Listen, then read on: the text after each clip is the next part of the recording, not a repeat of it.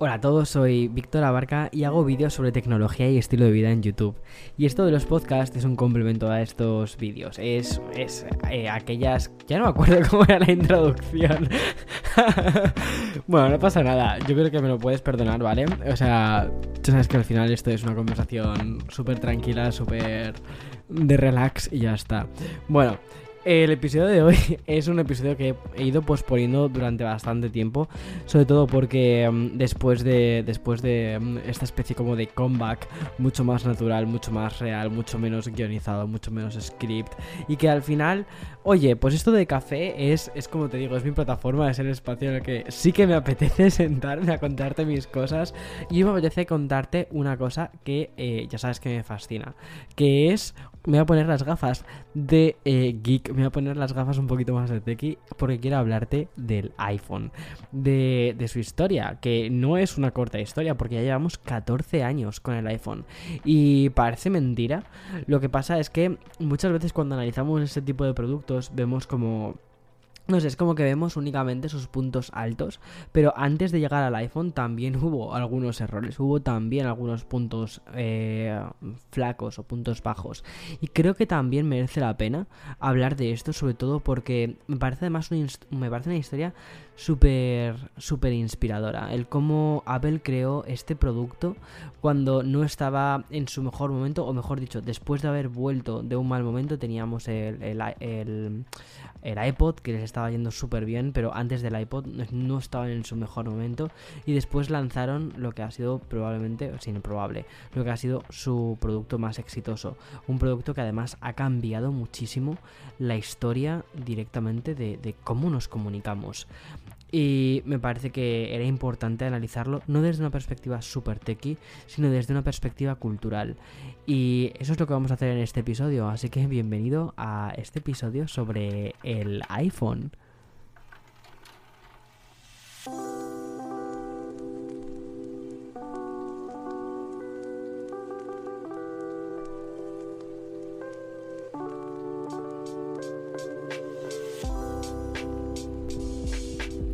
Bien, el, iPhone no es solo la obra maestra eh, de, una empresa que ha cambiado la tecnología y la forma en la que nos relacionamos con ella. Y por tanto la tecnología al fin y al cabo que es, la herramienta también ha cambiado el mundo. Entonces podríamos decir que sí Apple en cierta medida ha cambiado también al mundo. Y el iPhone cambió a la propia compañía. Y de ahí el título de este episodio porque el primer iPhone el primer bueno el primer teléfono de Apple fue una especie de, caballo de Troya que entró en el campus de Apple, porque en aquel momento no era el Apple Park, se llamaba Apple Campus, y entró para básicamente cambiar la estructura de la propia compañía. Y lo que significa el iPhone además para la sociedad no solo eh, cambió directamente a la compañía, sino que también cambió a la sociedad, como probablemente no lo haya hecho ningún otro dispositivo y posiblemente ni siquiera el Mac. El Mac, bueno, el Mac sí, el Mac supuso un cambio súper, hiper importante, pero el iPhone, el iPhone ha sido increíble. La trascendencia de ese teléfono hizo incluso que Apple cambiase su leitmotiv y que pasase de ser una empresa muy orientada a la tecnología, que se llamaba de hecho Apple Computer, ¿vale?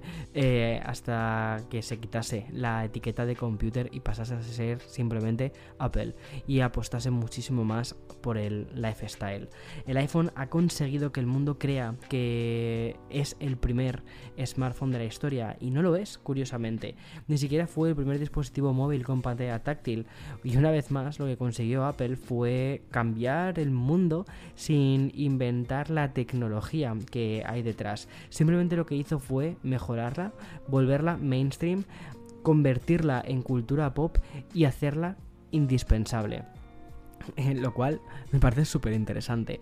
¿Cómo consigues hacer que algo que ya exista, darle esa vuelta de tuerca para que sea, para convertirlo en tuyo realmente, porque eres tú quien lo consigue eh, realmente eh, bueno, ponerlo en los bolsillos de la gente. Eso es súper, súper, súper increíble. Y aunque el iPhone apareció cuando ya se vendían mil millones de teléfonos móviles en el mundo, básicamente lo que hizo fue disparar este crecimiento y hacer que el, el smartphone en sí superase las ventas del ordenador personal, cambiando completamente el paradigma tech que existía en ese momento en la sociedad y probablemente haciendo que la tecnología pasase de ser un dispositivo que veías en el escritorio de tu casa a que se convirtiese en una cosa que llevas contigo y que de ese modo rompiésemos realmente la barrera de lo que es tecnología y lo que es eh, accesorio. Y bien, si en 1984 Apple fue quien cambió la industria en los ordenadores, en 2001 cambió la industria de la música con el iPod y de, te voy a hablar bastante también del iPod en este episodio. En 2007 el iPhone no solo cambió la industria de la telefonía, sino que cambió como te decía antes, la sociedad. Y hoy en Café con Víctor lo que quiero hacer es un repaso al dispositivo más importante de la historia del siglo o de principios del siglo XXI, que yo creo que probablemente termine siendo casi del siglo. Así que allá vamos. espero que te hayas preparado un buen café. Yo hice una historia de Instagram justo antes de publicar el episodio, antes de grabar el episodio. Yo he preparado un té, o sea que entonces, si viste esa historia de Instagram, ya sabes lo que estoy viviendo. Eh, nada de café, lo siento mucho, porque estoy grabando tarde. Pero oye, si estás con un café, te acompaño.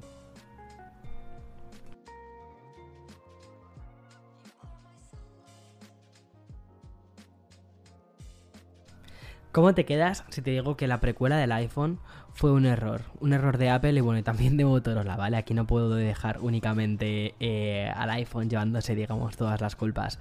Aquí Motorola también tuvo mucho que ver. Mira, voy a empezar un poco, una pequeña clase de historia. Nos vamos a 2005. Y aunque el iPod, eh, ya sabes, es el, reproductor que básicamente cambia un poco la historia de la música, cambia todo, eh, iba como un completo tiro, ¿vale? En cuanto a Steve Jobs no estaba tranquilo. Los 20 millones de unidades vendidas eran suficientes, pero había, había una especie de precipicio mental en la que básicamente estaba Jobs rotándolo por la cabeza. Y es que eh, el iPod en aquel entonces suponía el 45% de los ingresos de Apple, pero eh, Steve Jobs sabía que la competencia no estaba en el presente, sino que estaba en el futuro. Y eso, eso creo que fue uno de los puntos que hay que tener muy en cuenta de, Steve como visionario porque supo entender perfectamente hacia dónde estaba yendo la industria y era hacia incorporar muchos accesorios que teníamos a nuestro alcance, incorporarlos en un dispositivo muy pequeño. Sobre todo porque leyó algo que estaba sucediendo en el vecino, que eran básicamente las cámaras de fotos.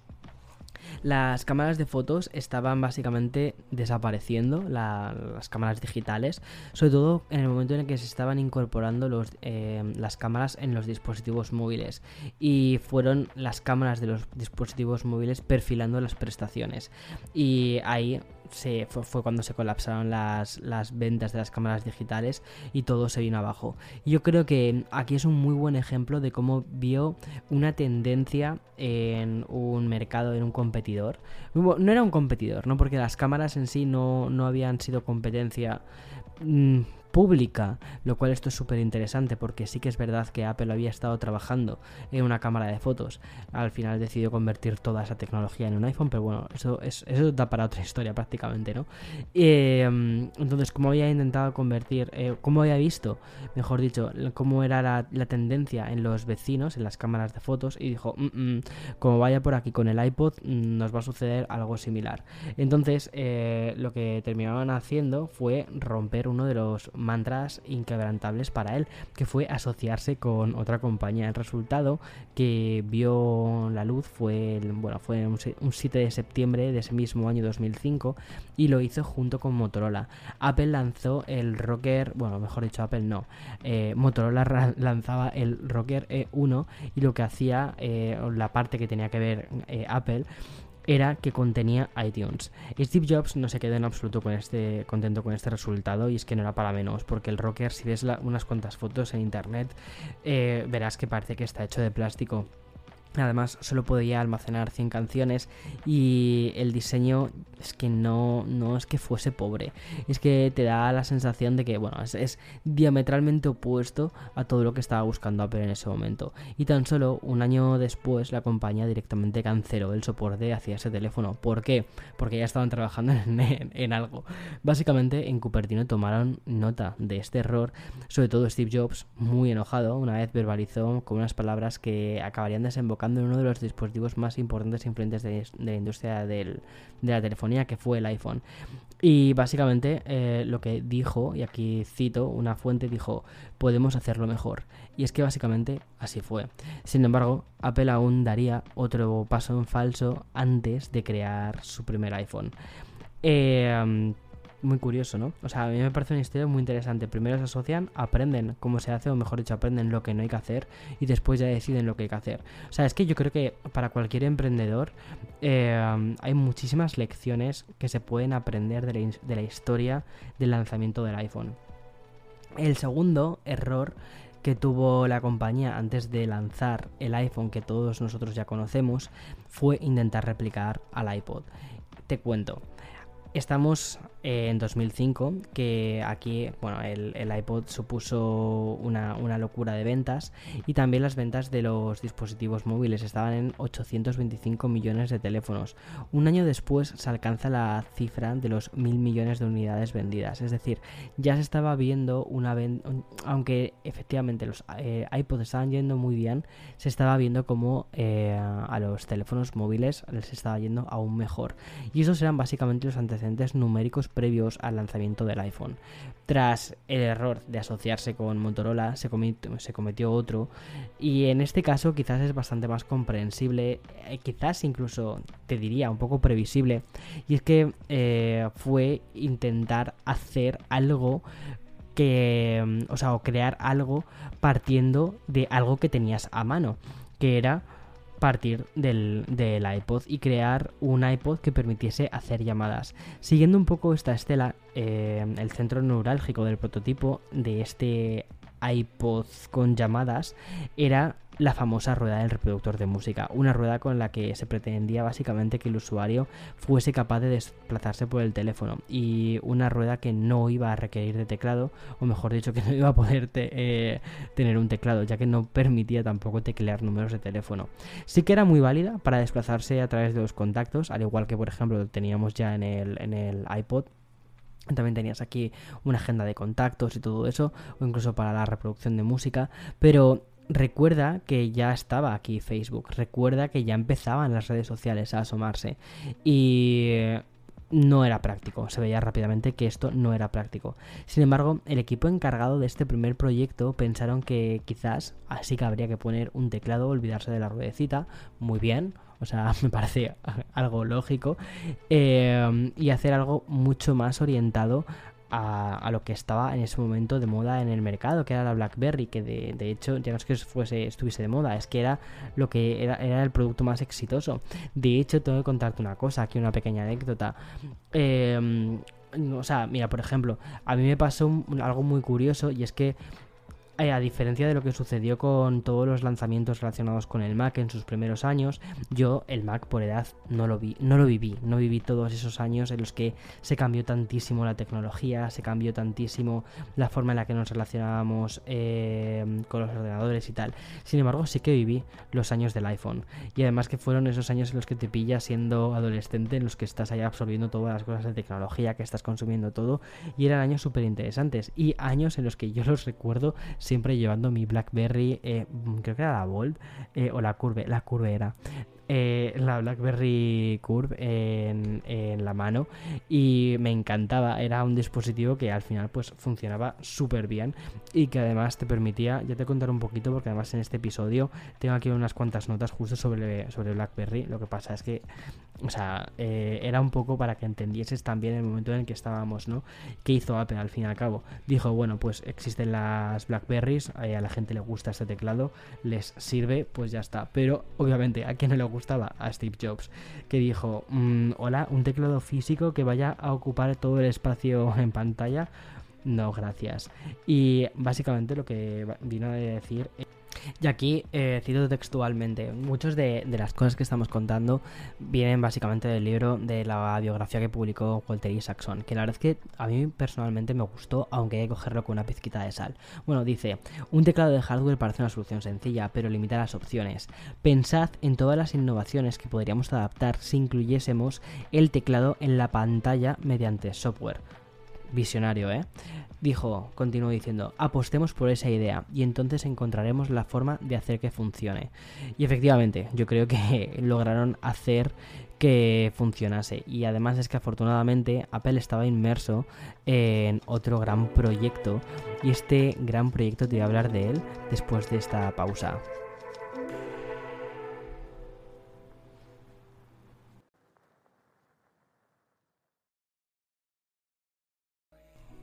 Bueno, no sé tú, ¿para qué aprovechas las pausas estas que, hago? Yo las pausas las aprovecho para dar un pequeño sorbito. Eh, lo que tengo aquí es un té. Eh, me he preparado un té hoy de, de, roibos, que la verdad es que está bastante bueno. O sea, no me imaginaba que eh, yo iba a ser una persona a la que le gustase el té. Ya sabes que yo soy mucho más de café. Hola, si ves el título del podcast, tanto el de Café con Víctor como el de Expreso con Víctor, creo que no cabe ninguna duda. Espera. Mm. Vale, perfecto. Es que al final de tanto hablar termino con la garganta que digo, eh, madre mía. Bueno, lo que te estaba contando antes de hacer esta pequeña pausa publicitaria, donde te hablaba de los proyectos en los que estaba ahí Apple que estaba diciendo, eh, ¿qué hacemos? Estamos con el iPod, tenemos una ruletita en el iPod, mm, esto no termina de funcionarnos porque esto no es operativo. Recuerda, también entendían muy bien el entorno en el que se estaban moviendo, redes sociales, escribir textos largos esto no estaba, eso no, eso no iba por buen puerto. Luego dijeron, vale, pues BlackBerry tiene teclado y dijeron, mm, mm, no, porque el problema que tiene BlackBerry es que al final tienes una, un espacio de pantalla que está inutilizada. Si quieres ver aplicaciones tipo mapa, si quieres ver otro tipo de aplicaciones, ahí sigues teniendo el teclado que únicamente sirve para hacer una acción, que es escribir y todas las acciones que haces con tu teléfono móvil no siempre son escribir. Y mm, estaba bastante curioso todo esto porque estaban trabajando en dos proyectos diferentes. Por un lado tenías el proyecto este que te estaba contando de un teclado físico numérico en pantalla y que esto no estaba terminando de gustarle demasiado a Steve Jobs. Y luego tenía otro que es lo que te quiero contar ahora. Y básicamente es un poco se podría reducir a cuando el iPad básicamente salvó al iPhone y mm, aunque el iPad realmente fue anunciado en 2010, cinco años antes ya se estaba trabajando en este proyecto secreto, que básicamente era la concepción de una tableta electrónica. Cuidado, que para la historia del iPad casi, casi, casi queda hasta para otro capítulo, porque es que del iPad hay tantísimas cosas que contar, y si no que se lo digan al dispositivo que lanzó Apple, el Apple Newton, que fue, digamos, la primera, la primera PDA o, el, el, sí, la primera PDA que lanza Apple, que podría ser un muy buen precursor del concepto del iPad. Bueno, pues con esto, eh, Jobs lo que básicamente hizo fue no dudar a la hora de unir ambos proyectos con el objetivo básicamente de potenciar el diseño del primer teléfono inteligente. Y es importante, ¿vale? Porque mm, te recuerdo, estamos en 2005, estaba empezando ya a fraguar un poquito lo que iba a ser el diseño de, o el concepto del iPad em, y las ideas que ya tenían para la tablet y estas ideas sirvieron básicamente para, para el iPhone. Cubriéndose un poco las espaldas, Apple lo que hizo fue promover un poco la competitividad interna. Hicieron que, em, o sea, mantuvieron el proyecto del iPod teléfono, ¿vale? Como te comentaba, y la alternativa, que era el smartphone tablet. Uno de estos principales escrollos que, que, se encontraron el segundo equipo fue, como te puedes imaginar, la pantalla, pero el talento innato que brodaba en, en el Apple Campus ayudó a que se buscase y se apostase por un nuevo tipo de cristal, que era el cristal gorila, que era una variante que mejoraba el cristal líquido. Y lo que sucedió es que en menos de seis meses, una fábrica que estaba en Kentucky que nunca había oído hablar de este cristal se pusiese a fabricarlo a expuertas. Obviamente, Jobs estuvo muy presente durante todo el proceso de creación, ya no solo de, los de lo que fueron los, los diseños finales, sino incluso también de los prototipados, de los materiales que se utilizaban, o sea, de todo. Y una vez se escogió el prototipo que después sería el más, el más parecido al primer iPhone, eh, directamente ya sí que se volcó 100% con el proyecto. Por ejemplo, mandó comenzar un de nuevo el diseño, ya que la pantalla, por ejemplo, no cubría del todo el teléfono, sino que parecía una especie como de elemento secundario, había muchos bordes, muchos marcos, le parecía que era un, un diseño demasiado masculino, muy pragmático, y decidieron cambiarlo. ¿Por qué? Porque querían que el, que el iPhone fuese utilizado por cualquier tipo de persona, que no recordase a un elemento en concreto finalmente le gustó un prototipo que vio que tenía que era la versión que tenía el, fino bisel de acero inoxidable y no le importó que para ello tuviesen básicamente que rehacer desde la placa base hasta directamente la antena pasando por la propia disposición del procesador en el interior. Es decir lo que hizo fue cambiar todo el diseño hasta que estuvo contento con lo que se estaba encontrando. Incluso aunque tuviese que cambiar para tener ese exterior bonito tuviese que cambiar también el interior. Jobs se obsesionó muchísimo con la idea de que todo el teléfono estuviese sellado y que la cubierta no se pudiese abrir ni cambiar la batería. Esto probablemente te recuerda un poco también a la obsesión que tenía eh, con el primer Macintosh. De hecho, te hablé un poquito de esto en el episodio que hicimos sobre el diseño de los iMac. Finalmente, en enero del 2007, aquí llegamos a la famosa presentación, Steve Jobs salió al estrado para hacer su presentación histórica. Y lo hizo a pesar de que el iPhone ni siquiera estaba terminado. Y esto es súper, súper, súper curioso. En lugar de eso, salió con varios prototipos. Esto es súper interesante, ¿vale? Porque lo que hacía fue un juego increíble. Y es que los prototipos que tenía no eran versiones finales. Las versiones finales todavía estaban en Asia, estaban fabricando y no estaban todavía terminadas al 100%.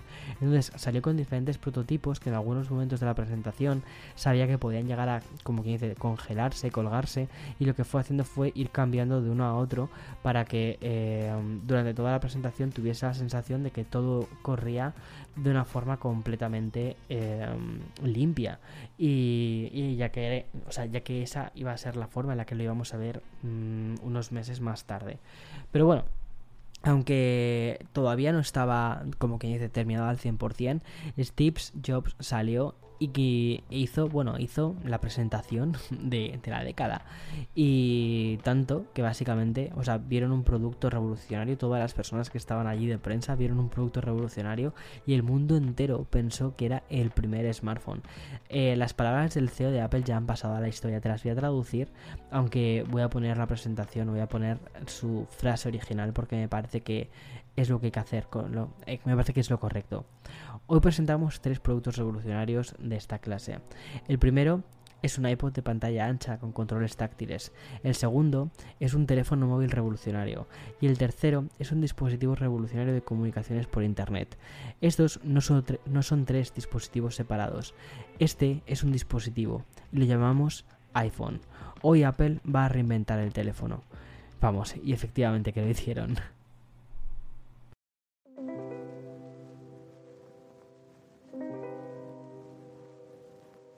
Ahora hay una cosa que yo creo que a todos los, fans de, Apple es algo que nos llama muchísimo la atención y es que cuando el dispositivo se anuncia, una semana más tarde eh, o dos semanas más tarde, que digo que va 10 eh, días más tarde desde el anuncio, ya está en tiendas, ya lo puedes eh, comprar, puedes ir a una tienda y comprarlo. Sin embargo, esto no fue lo que sucedió con el primer lanzamiento. Aquí se anunció y seis meses más tarde se puso a la venta. Es decir, hubo, hubo una, un gap bastante grande. Vale, ¿y cómo, cómo salió este primer teléfono? ¿no? Eh, ¿Cuánto costaba? Costaba 499 dólares para la versión con 4 GB de almacenamiento y 599 dólares para la versión con 8 GB de almacenamiento. Tenía una cámara de 2 megapíxeles y una pantalla de 3,5 pulgadas y mm, principalmente lo que destacaba era básicamente las funciones multitáctiles. Esta, en esta última presentación eh, es donde Apple básicamente cambió para siempre la historia de los smartphones. Porque antes del primer iPhone ya existían, pero la gente los olvidó después de esta presentación. Y ahora tengo que hablarte un poquito de cuáles fueron esos teléfonos olvidados, de cuáles fueron aquellos eh, antecesores del iPhone que yo creo que muchos de nosotros tuvimos en aquel momento, porque al menos yo no sé tú, yo no tuve la oportunidad de hacerme con uno de los primeros iPhones. Básicamente porque, primero, eh, mi presupuesto era estudiante, eh, no podía permitirme eso en absoluto. Y además es que creo que salieron únicamente en Estados Unidos y en algunos mm, países así como súper seleccionados, pero con un dedito. Y el resto de la gente, al menos yo, los veía desde muy lejos y decía, bueno, algún día llegaré a tener algo similar a esto. Me pareció una pasada. Bien, antes del iPhone, los teléfonos inteligentes básicamente lo que hacían era copiar la idea de la BlackBerry. También estaba Nokia, ¿vale? Con una retaila de modelos innovadores, desde la primera cámara integrada a videojuegos preinstalados como por ejemplo el Snake, por citar, por ejemplo, un, uno, ¿vale? Cuatro años del, iPhone, la compañía sueca lanzó el Nokia 1100, eh, que es el modelo económico que vendió alrededor de 250 millones de unidades, convirtiéndose en el más vendido de la historia en ese momento. Entre los dispositivos más exitosos en la era pre-iPhone, también vamos a encontrar los siguientes. BlackBerry, como te decía antes, fue el centro de atención después del lanzamiento de Quark en el 2003. Yo ese no lo llegué a conocer un teléfono que básicamente lo que hacía era combinar el correo electrónico, la web y el BlackBerry Messenger en un solo dispositivo y que tenía un teclado QWERTY completo. Ese fue básicamente el teléfono que hizo que se popularizase la BlackBerry como el teléfono de los ejecutivos, el teléfono de la gente que trabaja, ¿vale? Después BlackBerry lanzó Pearl, que era un teléfono más compacto y tenía y era el primero que tenía una cámara y un trackpad para la navegación. Y el último hit antes del iPhone fue la BlackBerry Curve que tenía una resolución más alta. Y ese fue el que yo tuve. Creo que no sé si era la BlackBerry Curve o la BlackBerry Bolt. Me acuerdo que tuve una que era como muy barata. Eh, no sé si me acuerdo si era la 85, 85, 20 o algo así. Eh, una de estas Blackberries que era como de plástico. Que la tenía todo, todo, todo el mundo. Después cuando sacaron la tecnología 3G me compré otra que era un poquito más cara eh, que me parecía que yo, vamos, el no va más. Y de hecho estaba súper chula, o sea, era una pasada. La batería le duraba el infinito, o sea, es que era increíble. Me podía conectar al campus virtual de mi universidad. Tenía además como una especie de trackpad tipo óptico que molaba muchísimo, pero claro, nada que ver con el iPhone. O sea, nada, nada que ver. Pero bueno, yo ahí estaba con mi BlackBerry súper feliz y ya está. Volviendo a Apple, tengo que decirte que la predicción que hizo Jobs se quedó un poquito corta, porque cuando lanzaron el iPhone admitió que su compañía tendría una ventaja de 5 años respecto al resto de competidores y tal como dijeron ya en un artículo en Wired, fue aún más. Dice así el artículo que, que encontré de Wired sobre esto. Dijo, pusieron eh, a Samsung y a otros les llevó 6 o 7 años fabricar teléfonos verdaderamente competitivos como el Galaxy S y el HTC One. Bueno, Apple vendió 270.000 iPhones el primer fin de semana que estuvo disponible y alcanzó el millón de unidades en septiembre, o sea, una completa locura. A finales del 2010, Apple había vendido 90 millones de unidades y el iPhone recaudó más de la mitad de los ingresos totales generados en el mercado global de los teléfonos móviles. Pero claro, hasta 2010 hay que pasar por unos cuantos teléfonos más.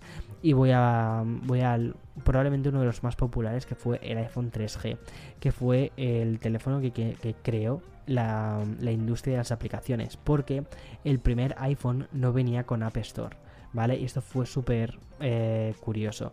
Bueno, me voy a 11 de junio 2008 ya se había pasado el primer aniversario del primer iPhone, este iPhone vamos a llamarlo iPhone 2G, y Apple lanzaba a la venta su sucesor, que era el iPhone 3G. Este era muy rompedor y además era mucho más económico. Más económico primero porque costaba 199 dólares, venía eh, con una versión de 8 GB de almacenamiento y costaba, eh, o sea, y el doble de gigas, 16 gigas, por 299. Cuidado, la letra pequeña, ¿vale? Tenían planes de, de tarifas de estos de, de, de, voz, ¿no? En este caso era con ATT de dos años y claro, eso hacía que el teléfono costase menos, pero luego tenías que pagar los planes de, tarifas que al final, bueno, ya sabes que aquí es donde se va al final los dinerutus. Además, incluía, también un GPS y sobre todo soporte para redes 3G. Hola, por eso lo del nombre, ¿no? Lo de iPhone 3G. Algo que abría básicamente al teléfono un mundo de posibilidades basados en, en, lo que era la conectividad, el mundo de los emails, las páginas web a una mayor velocidad y algo que cambió la industria que fue la App Store, la gran tienda que permitía a terceros, a desarrolladores, crear y vender software a millones de usuarios de smartphones y no solo a los, a los iPhone.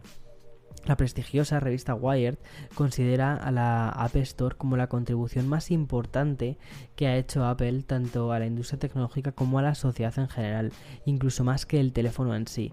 Y no van desencaminados, de hecho yo estoy muy de acuerdo con esto, porque al final la tecnología, el dispositivo en sí, es una herramienta, es el habilitador. Pero el habilitador para qué? Para las aplicaciones. Y es, eh, es la mente de un montón de desarrolladores, la creatividad de un montón de desarrolladores y toda toda la industria que se ha generado alrededor de las aplicaciones la que realmente ha cambiado el mundo. La herramienta en sí no ha cambiado el mundo, ha posibilitado el cambio, sí, pero no ha creado el cambio. El cambio lo han creado las aplicaciones, esta nueva economía de, de las aplicaciones que estamos viendo sobre todo en la actualidad. Eh, o sea, si lo pensamos ahora mismo, la forma en la que nos comunicamos, eh, por ejemplo, los WhatsApps mataron al SMS, pero también las aplicaciones potenciaron la industria del videojuego, pero cambiaron al videojuego, lo hicieron que saliese de, los salones. Eh, hicieron que fuese a unas pantallas más pequeñas. También nos ayudaron las aplicaciones a nuestro trabajo. Hicieron que comiésemos con el teléfono en la mano en muchos casos y lo más significativo fue el detonante, como te decía antes, para que apareciesen aplicaciones como WhatsApp, Instagram, que ha creado una industria alrededor de Instagram. Eh, hola, la industria de los influencers. Básicamente, bebemos muchísimo de Instagram, bebemos muchísimo de, YouTube, pero lo que es la aplicación, Uber, toda la industria de, moverse y una de las industrias más primarias, más primitivas que existe, que es la de ligar, que es la de conocer a otras personas, Tinder. Y eso fue un cambio muy importante para nuestra, para nuestra historia. Yo creo que de verdad, muchas veces lo hablo con mis amigos y mis amigas, eh, Tinder ha supuesto una grandísima revolución para muchísima gente, para que experimente, para que conozca, para que salga, para que para que no solo conozca a otras personas, sino para que también se conozcan a sí mismos. O sea, es que es increíble. O sea, ya esto, bueno, podemos divagar todo lo que queramos con la industria de Tinder, pero es que me parece fantástico. Eh, el hecho de poder eh, bueno pues conocer a otras personas más allá de tu entorno eh, habitual o mm, de qué forma conocías antes a otras personas en la discoteca. Bueno pues ahora no tienes en, un teléfono móvil con el que puedes hablar puedes intercambiar más datos más, más información sin estar ebrio sabes como esta es una discoteca. Lo cual pues oye hace que en algunos casos tomes mejores decisiones y bien, eh, esto, ¿vale? Con la App Store, que fue, digamos, el grandísimo, grandísimo, la gran revolución que introdujo el iPhone 3G. Después llegó el iPhone 3GS, que fue un poco una especie de, teléfono bastante más continuista, eh, pero fue como una especie de iteración que fue así como un, poquito menor. Básicamente lo que hizo fue eh, apoyar eh, la idea, el concepto de ordenador personal que teníamos en nuestros eh, bolsillos. Pero lo que hizo también es que el procesador era dos veces más rápido que el anterior iPhone 3G y funcionaba gracias al sistema operativo iPhone 3.0, curiosamente, ¿no? Mira, los datos, los precios que he encontrado han sido bastante curiosos. El de 32 GB de almacenamiento se vendía por 299 dólares, el de 16 GB por 100 dólares y por menos, pues, o sea, por unos 100 dólares ciento y algo, y el de los 8 gigas en algunos sitios lo veías incluso a 99 dólares, obviamente asociados a planes de datos. Después el iPhone 4, creo que de hecho el primer iPhone que yo vi fue el iPhone 4, no el que yo tuve, ¿vale? El que yo vi. No, no, no, no, fue un iPhone 3 GS. Miento, fue un iPhone 3 GS, cierto. Pero de gente cercana que lo tuviese, no que lo viese en una vitrina, fue el iPhone 4. Aquí Steve Jobs estaba aún entre nosotros. El 7 de junio del 2010 el mundo vio un rediseño mucho más compacto del teléfono y más elegante. Que probablemente yo creo que es uno de los teléfonos más elegantes que ha tenido. Em, que fue el iPhone 4. Y vino con FaceTime y la rompedora pantalla retina de alta resolución. Esto básicamente lo que iba a hacer era eh, un cambio en la precisión del color, una cámara mejorada, mejores ángulos de visión y un resultado básicamente de la pantalla que tenía 326 píxeles por pulgadas que ofrecía básicamente una resolución más alta que la del ojo promedio, por eso lo de eh, pantalla retina. Y el concepto de pantalla retina se extendió después en un montón de productos de Apple. Eh, me pareció una pasada, me acuerdo. Cuando vi el iPhone 4 me pareció una pasada. Tanto que me puse a ahorrar para eh, el iPhone. Y cuando ahorré, cuando conseguí ahorrar, madre mía, ya había pasado un año y estábamos en el iPhone 4S, que ese fue mi primer teléfono. Bien, un año después, eh, y ya con Tim Cook como CEO, tras el agravamiento de, salud de, de, Steve Jobs, se lanzó el iPhone 4S. La principal novedad radicó en el procesador, que era un procesador de doble núcleo, que iba como un tiro de rápido, era una pasada. Y entre sus modelos saltó el de 64 GB que se vendió por 399 dólares y ya iba sin contrato. Y el de. Y creo que el siguiente iba con 128 gigas. Yo creo que tenía. Yo creo que tenía el de 128, no, me acabo de inventar eso. Eran 16, 32 y 64, cierto. Y yo creo que el que tenía era el de 64 gigas, cierto. Que fue el que fue el que me compré. Y de hecho estuve con el iPhone 4S durante un montón de años hasta llegar al iPhone 6. Que bueno, después te voy a contar sobre eso, pero antes de hablarte del el iPhone 6 y de los siguientes iPhones, te tengo que contar de todo lo que sucedió en este año 2011, porque madre mía, da casi para una serie. Mira, eh, básicamente es el juicio entre, entre Apple y Samsung. Voy a coger un poquito de té. Oh. Además que es perfecto el concepto de mm, vamos a tomar un sorbito de té para toda la cantidad de té que hay aquí. Mira, nos vamos al 15 de abril del 2011 porque Apple presentó una demanda de 38 páginas en la Corte del Distrito Norte de California y en su interior básicamente lo que se detallaban eran las similitudes entre los diferentes teléfonos, dispositivos de Apple y Samsung, sobre todo en cuanto a diseño. Y aquí leo textualmente. En lugar de perseguir, eh, leo textualmente, ¿eh? en lugar de perseguir el desarrollo de productos independientes, Samsung ha optado por copiar servilmente la tecnología innovadora de Apple, las interfaces de usuario distintivas y el elegante y distintivo de, perdón, el elegante diseño y distintivo de productos y empaques, en violación de los valiosos derechos de propiedad intelectual de Apple. Wow, wow, ¿vale? Aquí ya tenemos mogollón. Tenemos por un lado tecnología innovadora, interfaces de usuario, eh, propiedad intelectual en cuanto al diseño elegante y eh, el packaging de los productos. Desde Cupertino se entendió básicamente que Samsung, eh, la marca surcoreana que había estado, por cierto, fabricando tanto los dispositivos de, de, Apple como el propio packaging de la compañía, había violado lo siguiente. En total, 7 patentes de utilidad, 3 patentes de diseño, marcas comerciales en varios iconos de aplicaciones del sistema de iOS y una gran cantidad de registros de imagen comercial en el iPhone, en el iPod Touch y también en el iPad y en el packaging en el que viene cada uno de estos. Una de las más sonadas de estas fue la supuesta infracción de Samsung de la patente 087. Te digo más sonada porque es que hasta hace dos días se ha estado hablando de esto, que mm, era básicamente el Samsung i9000 Galaxy S y el iPhone 3GS. Y es que se parecían una barbaridad. O sea, mm, echa un ojo a internet, pon eh, este teléfono y dime si no te parece un iPhone 3GS, porque es que es parecidísimo. Y básicamente también echaban mano de lo que se llama trade dressing. ¿Qué es esto? Es, básicamente una infracción que considera que cuando un diseño copia el. Eh, cuando un producto, perdona, copia el diseño del, del packaging, del embalaje de otro, puede llevar confusión a la gente y comprar uno pensando que está comprando otro. Esto me parece muy curioso. A ver, no creo que una persona cuando se está gastando 300 mm, pavos, 300 euros, 300 dólares, ¿vale? Eh, no se fije un poco en que pone iPhone y no pone Samsung. Pero bueno, sí que quizás, yo que sé, si te has dejado las gafas en casa ese día, quizás puede ser que sí.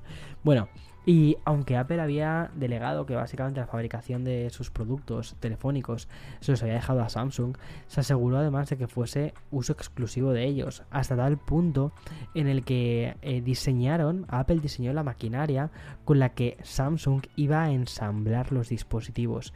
Esto además, hay un capítulo justo en el libro de, de Isaacson que justo trata sobre esto y era súper obsesivo porque incluso hasta llegaron... Eh, Steve Jobs incluso llegó a, hablar del color que tenían que tener las máquinas para ensamblar esto. Pero como te digo, el libro este hay que cogerlo con una pizca de sal, porque también creo que mucha parte de... Mm, vamos a ver.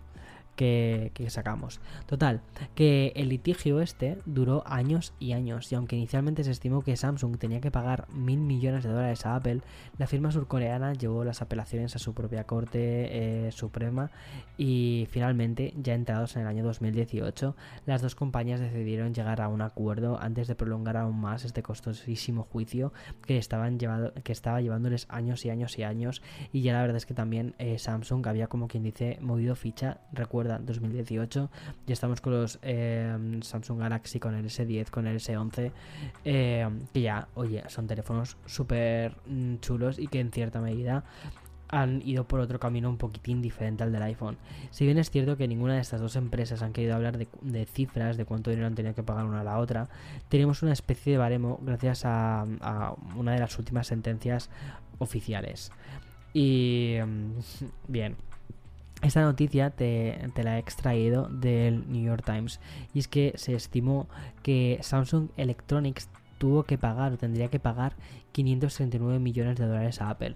A ver, si lo piensas, no es tantísimo dinero porque primero, eh, inicialmente se dijo que iban a pagar mil millones de dólares a Apple y segundo, si es verdad que, mm, Samsung se, inspiró en los diseños de Apple para crear sus productos, sus Samsung Galaxy. Samsung ahora mismo tiene una línea, tiene un comercio gigante con los teléfonos de Apple. O sea que 539 mm, millones, como dice el New York Times, por una línea completa de productos, pues oye, tampoco parece que le haya salido tan mal a Samsung en este caso. Pero bueno, en fin, que es eh, correcto. Personalmente considero que no, pero bueno, en fin. Y aquí, la evolución del, iPhone. Hemos dejado ya eh, todo el tema de las patentes. Teníamos el iPhone 4S en el mercado y cómo han ido evolucionando los siguientes iPhones. Después tuvimos el iPhone 5, que fue el primer iPhone sin Steve Jobs entre nosotros. Este fue presentado por Tim Cook y fue presentado con, las siguientes palabras, como lo más grande que le había pasado a Apple desde el primer iPhone. Y en cierta medida tenía razón, sobre todo porque eh, se refirió a las pulgadas. Aumentaba el tamaño de pantalla y pasaba eh, a, las, a las 4 a las 4 pulgadas y se presentaba además más rápido y más fino que su predecesor. El iPhone 5 la verdad es que era muy muy bonito. El color iPhone, o sea, el color iPhone, el color negro del iPhone 5 era espectacular, recuerdo. Después llegó el iPhone 5S y 5C, además que eh, a mí justo me tocó este me tocó esto en China eh, esto fue una locura. Esto no sé si te contado alguna de la anécdota. Recuerdo de estar en, creo que era Shenzhen, en, una tienda de electrónica en Shenzhen. Todavía no había sido la, la, presentación, estábamos en septiembre, faltaban como tres días, cuatro días para la presentación de los iPhone. Eh, por parte de Apple sí que se sabía más o menos cómo iban a estar los diseños, se, veía los, diseños de, Apple por ahí, eh, del color dorado, del iPhone y todas estas cosas. Y me acuerdo de estar en una tienda en Shenzhen y, mm, de electrónica y ver el iPhone 5S. Y decir, pero espera, espera, esto no se ha presentado. ¿Qué están diciendo? Verlo en dorado. efectivamente, dos días más tarde, ¡pum! salió la presentación del iPhone 5S. Eh, la verdad es que me parecía, o sea, a ver, yo creo que actualmente todas estas cosas se presentan, o sea, se controlan muchísimo más y, y ya está. Pero bueno, el iPhone 5S eh, tenía el color coral, el color... Perdón, esto era el 5C. El 5C se planteó en colores diferentes, sobre todo además eh, se creó un iPhone de plástico y esto era algo, era un concepto muy, muy extraño, sobre todo porque al final si lo piensas, el iPhone siempre había intentado ir como hacia un mercado, hacia un tema de la elegancia, pero claro, también eso les estaba haciendo que uno quizás estuviesen quedando un poco como para un público algo más adulto. Y segundo, que estaban perdiendo colores. En ese momento solo tenían con el 5S, tenían el dorado, que era un nuevo color que habían introducido, que era muy bonito, muy elegante, pero faltaba algo un poco más joven. Tenían el color negro y tenían el color blanco o el color plateado.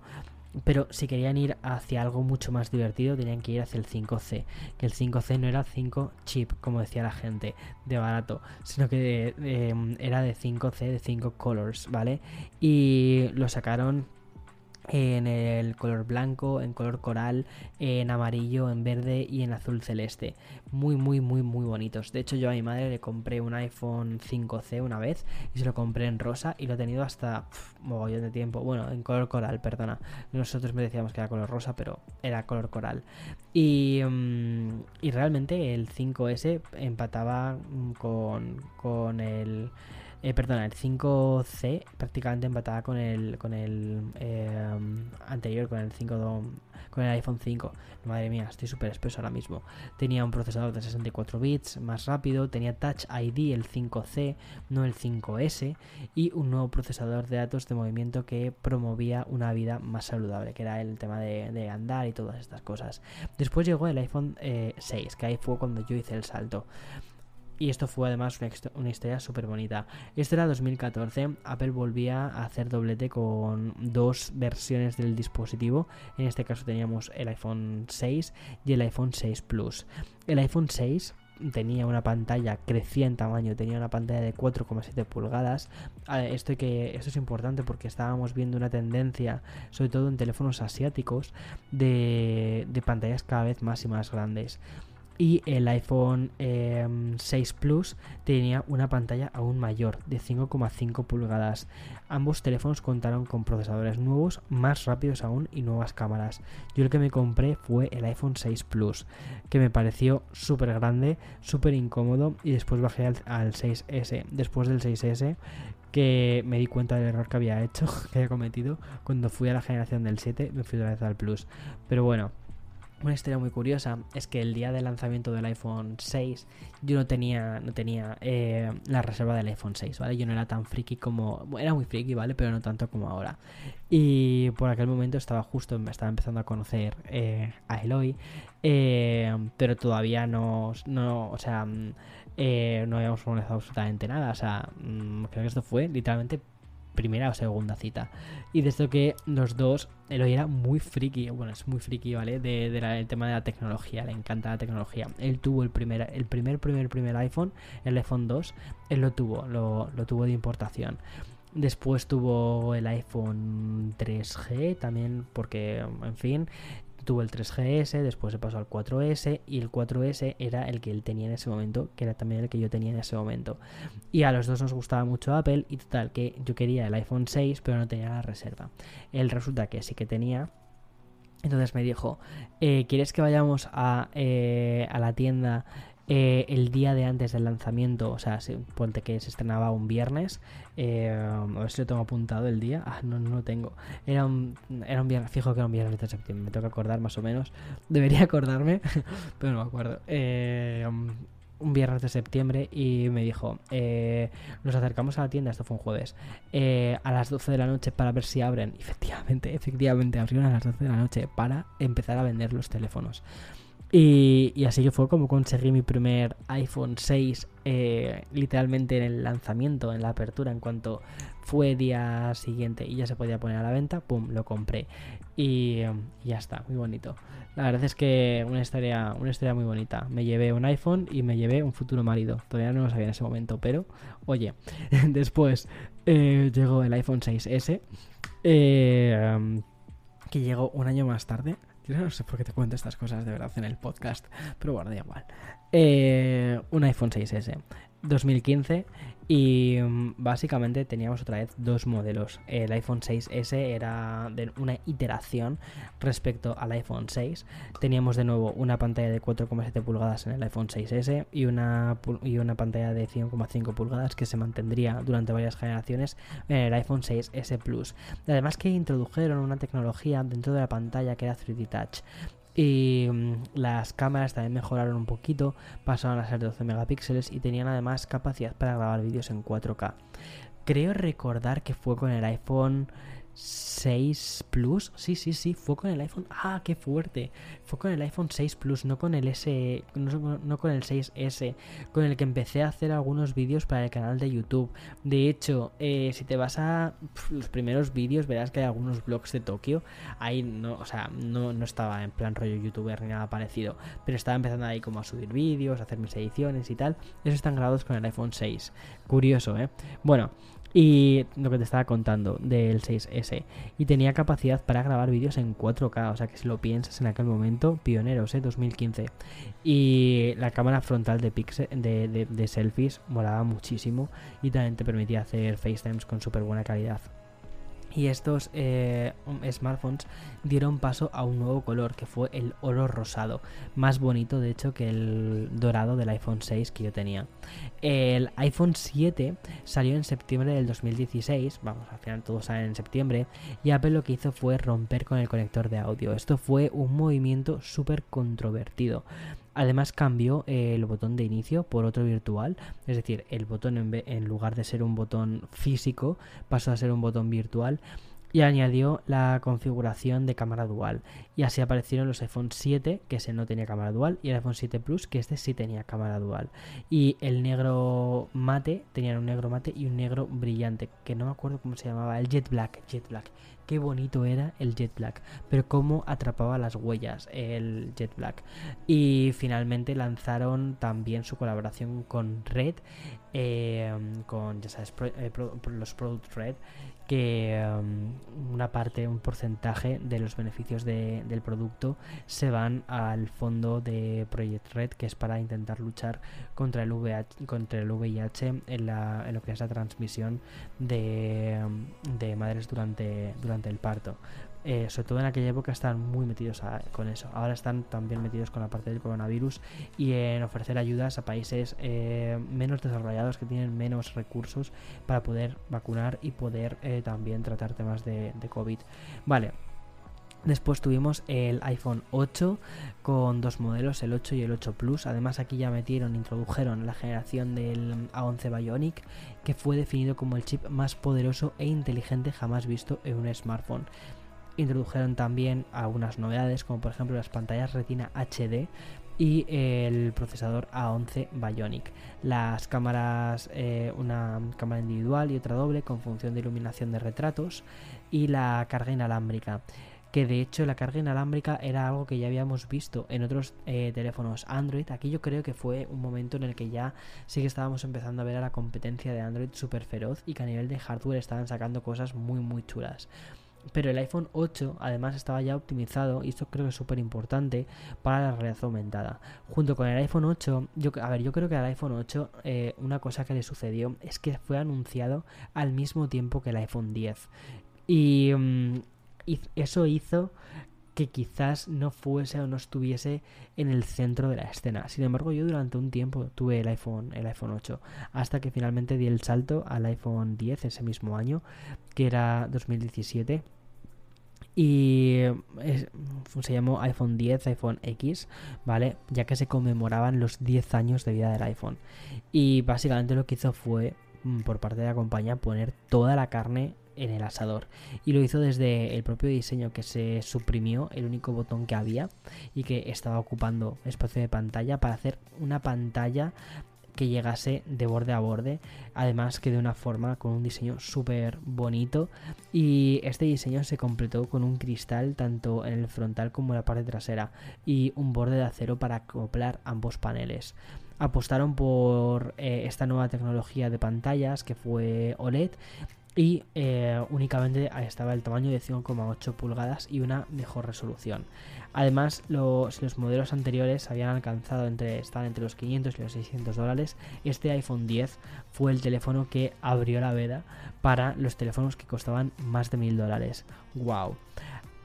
La verdad es que fue eso fue un eso fue un a nivel de precios. Y ahora curiosamente ya tampoco es que nos lo cuestionemos tanto, porque ya casi todas las marcas cuando sacan su flagship lo sacan a estos precios. El año siguiente, Wow, el año siguiente es que me está dando todas, todas las vibes. Eh, que fue 2018. Eh, fue el año en el que yo fui a la, a la presentación de Apple. Fue mi, primera, fue mi primer Apple Event. Y encima no fue con un Apple Event pequeñito, fue con el Apple Event de los iPhone. Madre mía, madre mía, es verdad. Si me llegan a, mí a decir en 2000, o sea, la historia que te he contado antes, ¿no? De estar esperando para que abriese la, tienda de Apple y comprar el, iPhone con una reserva que tenía de Eloy el día de mi primera o segunda cita con él. Eh, que habíamos quedado, es verdad, habíamos quedado, eh, me acuerdo, habíamos quedado para cenar y estábamos hablando y tal, y me dijo, eh, ah, pues yo creo que no voy a ir a recoger la reserva, o algo así fue. Eh, y dije, ¿cómo que no recoges la reserva? Dije, yo quiero el iPhone. Ah, pues, pues coge tú la reserva. ¿Cómo? Allá que voy. Y ya está. O sea, ¿cómo pudo ser? ¿Cómo pasamos en dos años, tres años de eso a asistir a la presentación de Apple. O sea, me lo llegan a mí a decir en aquel momento y literalmente no me lo creo. Bueno, aquel año 2018 eh, presentación, de, presentación de Apple, Cupertino, se presenta el iPhone 10S y el iPhone 10R al mismo tiempo. Esta presentación fue muy interesante, sobre todo porque primero teníamos el 10S normal y el 10S eh, Max eh, y un tamaño intermedio que era el 10R.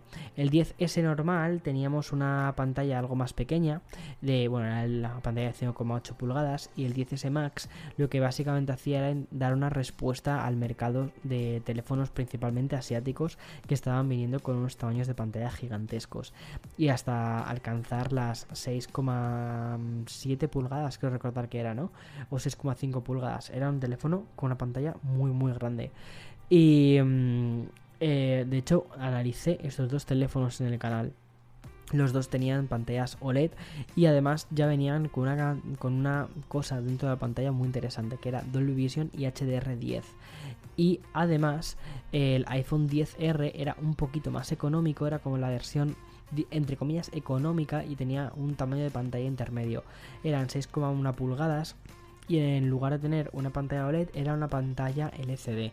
Estaba fabricada eh, por una empresa de hecho de pantallas en, Japón y aunque hubo un montón de recuerdo en aquellos momentos, aquí es directamente estoy tirando únicamente, o sea, si, si me vieras el guion que tengo, que son datos y ya está. Y estoy tirando de imaginación y bueno, de imaginación, de todas aquellas cosas que me acuerdo de aquellos lanzamientos. Es que los viví de una forma tan, tan, tan, tan, tan increíbles que es que fueron increíbles. O sea, qué pasada. Me acuerdo cuando en 2018 todo el mundo estaba hablando de que la pantalla del iPhone 10R eh, no llegaba a los 1080 de, resolución y todo el mundo estaba con las manos en la cabeza de no llega a los 1080, llega a los 1080. Yo me acuerdo de verlo en la presentación y no darme cuenta que no llegaba a los, a los 1080 y era como yo no me he dado cuenta de que esto no llega a los 1080, se tiene una muy buena calidad de pantalla. Y cuando analicé el producto, que mogollón de gente, muchísima gente en los comentarios, pero no llega a los 1080, llega a los 1080, y siempre decía lo mismo, pero lo has visto, lo has visto en persona. Cuando lo veas en persona, de verdad que no te vas a dar cuenta, o no vas a tener la percepción de este teléfono no llega a los 1080. A ver, obviamente ahora estamos en teléfonos que están en los 2K de resolución. Eh, ahora ya si lo pones uno al lado de otro, obviamente sí que te das cuenta. Pero si no tienes la referencia de uno al lado del otro, yo creo que es que, o sea, era muy difícil de decir, eh, el teléfono no llega a los 1080. Y a mí el 10R me gustó un montón. De hecho, estuve con el 10S durante un tiempo, durante la primera parte del año. Eh, y luego rápidamente me cambié al 10R primero porque la pantalla era un poquitín más grande y me gustaba más, sobre todo para teclear, para ver fotos y tal. Y segundo, porque también me parecía como una forma de protesta. La verdad es que en aquel momento lo hice como una forma de protesta. No lo reconoceré, en aquel, no o sea, no lo hubiese reconocido en aquel momento, pero lo reconozco ahora porque era como había tanto ruido, tanto hate, tanto tanta absurdidad en torno al 10R, que era como, ¿sabes qué? Quería llevar el 10R. Y además era un color precioso, que era el color coral. Me encantaba ese color. Bueno, un año más tarde, 2019, salieron los iPhone 11. Y aquí la verdad es que Apple hizo una cosa muy inteligente que fue simplificar los namings, simplificar los nombres. Porque habíamos partido del iPhone 10, que ya era una cosa rara porque la gente lo llamaba iPhone X.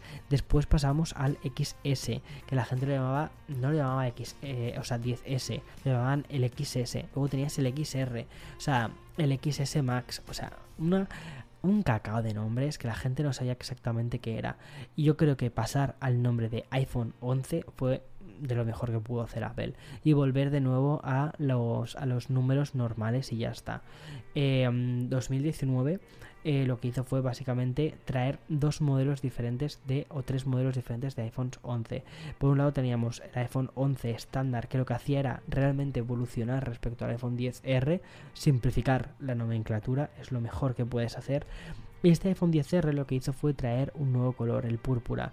El rediseño que, tuvo además eh, incluyó dos cámaras y un recorte en el precio de 50 dólares respecto a los modelos del año anterior. Aquí yo creo que Apple está comprendiendo que vale, podías tener una gama súper alta, que era la gama de los 10S eh, en la generación anterior, pero necesitabas bajar un poquito el precio, necesitabas reducirlo un poco más, necesitabas tener un gama media. ¿Por qué? Porque Android se estaba poniendo mucho las pilas con eh, la gama media y les ha ido muy bien yo creo con esto.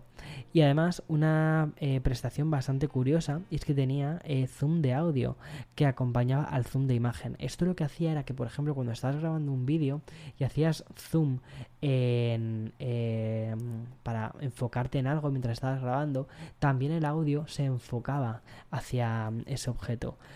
Y por supuesto ese mismo año vimos el iPhone em, 11 em, Pro y el iPhone 11 Pro Max, que fueron los, em, digamos, los flagships de, ese año. Yo lo que tuve, con el que al final terminé eh, quedándome ese año, fue con el iPhone 11 Pro Max. Me gustó muchísimo. A ver, la pantalla era una locura de pantalla, era precioso. Además que, que em, no sé, o sea, es que eran eran increíbles estos, estos iPhones. Um, grababan súper bien, tenías ya tres, tres cámaras, es verdad, fue el año de las tres cámaras, me acabo de acordar ahora mismo. O sea, a medida que lo voy diciendo, también iba, me, vienen a la cabeza los comentarios de los vídeos y los memes, los memes que hicieron con las tres cámaras de, en fin. Pero bueno, al final eh, ha sido un diseño por el que Apple ha ido por ahí, ha seguido y ya está. El año pasado tuvimos los iPhone 12 que tuvimos cuatro eh, versiones diferentes. El iPhone 12 mini, que me gustó mucho que volviesen a un tamaño más pequeño, aunque es verdad que estuvo penalizado ese, eh, ese tamaño por una batería más pequeña. Después tuvimos el iPhone 12 normal, el iPhone 12 Pro y el iPhone 12 Pro Max. El iPhone 12 mm, y el iPhone 12 Pro tenían el mismo eh, panel de pantalla. Ya todos tienen pantallas OLED. Además que también vimos un rediseño de los dispositivos muy similar a los dispositivos que vimos, por ejemplo, con los iPhone 5 y este año con los iPhone 13 ha sido una generación más continuista, pero eh, al menos en lo que es apariencia, pero en lo que ha cambiado una barbaridad ha sido en las cámaras. De hecho, estoy estoy con mogollón de dudas y esto, si has llegado hasta este punto en el podcast, me encantaría que me contases un poco también tu opinión. Pero estoy con muchísimas dudas sobre si hacer un vídeo de la review del iPhone 13 Pro. Em, un mes o dos meses o tres meses más tarde. Es decir, hacerlo después de em, haber publicado las reviews. Hace ya un mes que tengo el iPhone 13 em, Pro y es que al final es muy fuerte, pero es que es la cámara que utilizo para hacer los vlogs.